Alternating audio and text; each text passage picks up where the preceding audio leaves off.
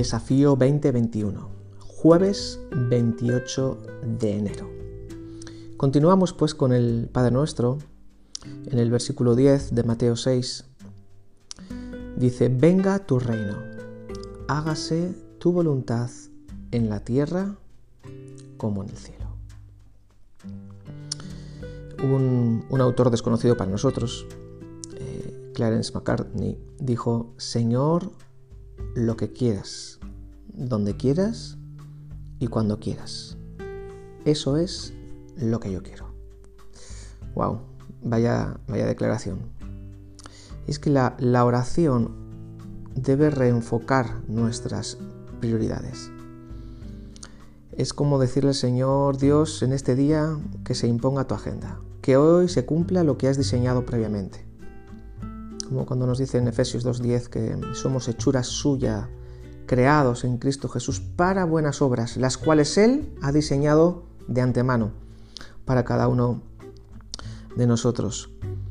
Cuando decimos venga tu reino, estamos hablando de buscar primeramente el reino de Dios. Que Cristo sea quien gobierne nuestras vidas. En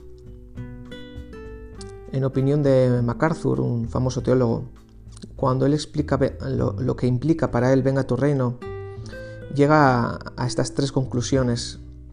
Él dice, venga tu reino tiene que ver con la conversión de las almas.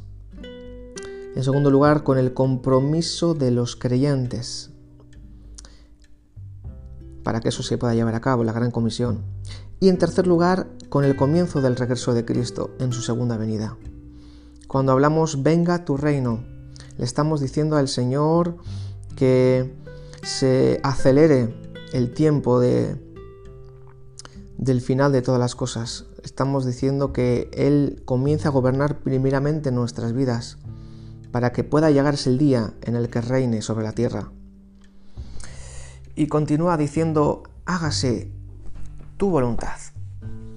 Y es que no, no puede haber nada mejor. Cuando nosotros le decimos, Dios, que se haga tu voluntad, tenemos que decírselo con una actitud de confianza, no de resignación, como cuando le dijeron al sacerdote Elí que su familia iba a ser quitada del sacerdocio por el pecado de sus hijos y la permisividad de él como padre. Eh, él dijo, bueno, pues que se haga lo que Dios quiera, que para eso es Dios, ¿no? Con un tono así como de, de resignación. No, no, tenemos que decir algo así como, Dios mío, yo sé que tu voluntad es sin duda la mejor para mí. Por eso eh, yo sé que tú me amas totalmente, por lo tanto que se cumpla tu voluntad en mi vida. Y es que cuando confiamos plenamente en el amor de Dios, nos resulta mucho más fácil el decir que se haga tu voluntad.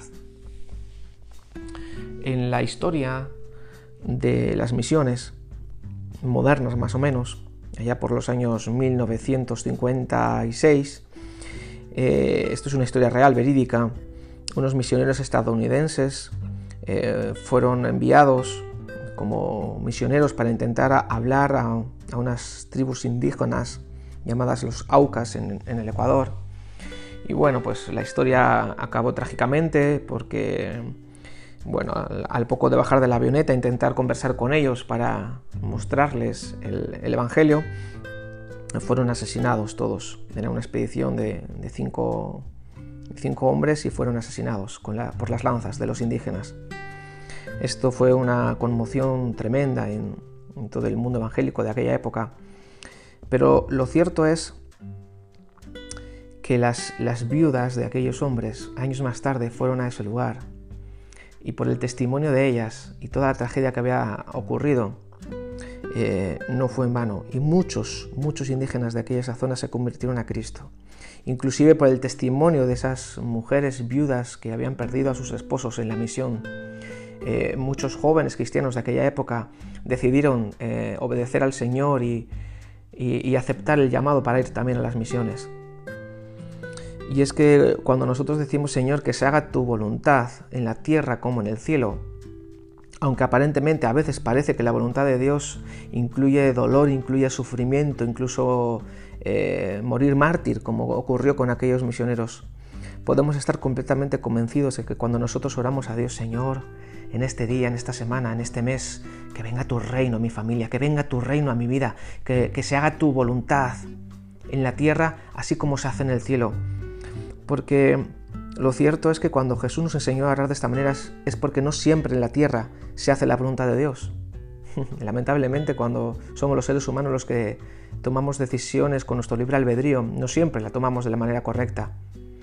Por eso Jesús nos enseña que oremos, que se haga tu voluntad, así como se hace en el cielo, que también se puede hacer aquí también en la tierra. Dios ha elegido cumplir su voluntad a través de nuestras oraciones. Así que sincronicemos las agendas con Dios por medio de la oración. Cuando nosotros oramos, nos estamos sincronizando con su, con su agenda. Que podamos orar en este día y, pedirle de común acuerdo, Señor, venga tu reino a nuestras familias, venga tu reino a la, a la vida de la iglesia del PEC, venga tu reino a Vizcaya, venga tu reino a esta nación y que se haga tu voluntad, primeramente en nuestras vidas, que Cristo pueda gobernar primeramente nuestras vidas y que podamos también gozarnos cuando venga literalmente el reino de Dios en la tierra con la segunda venida de Jesús. Que Dios os bendiga.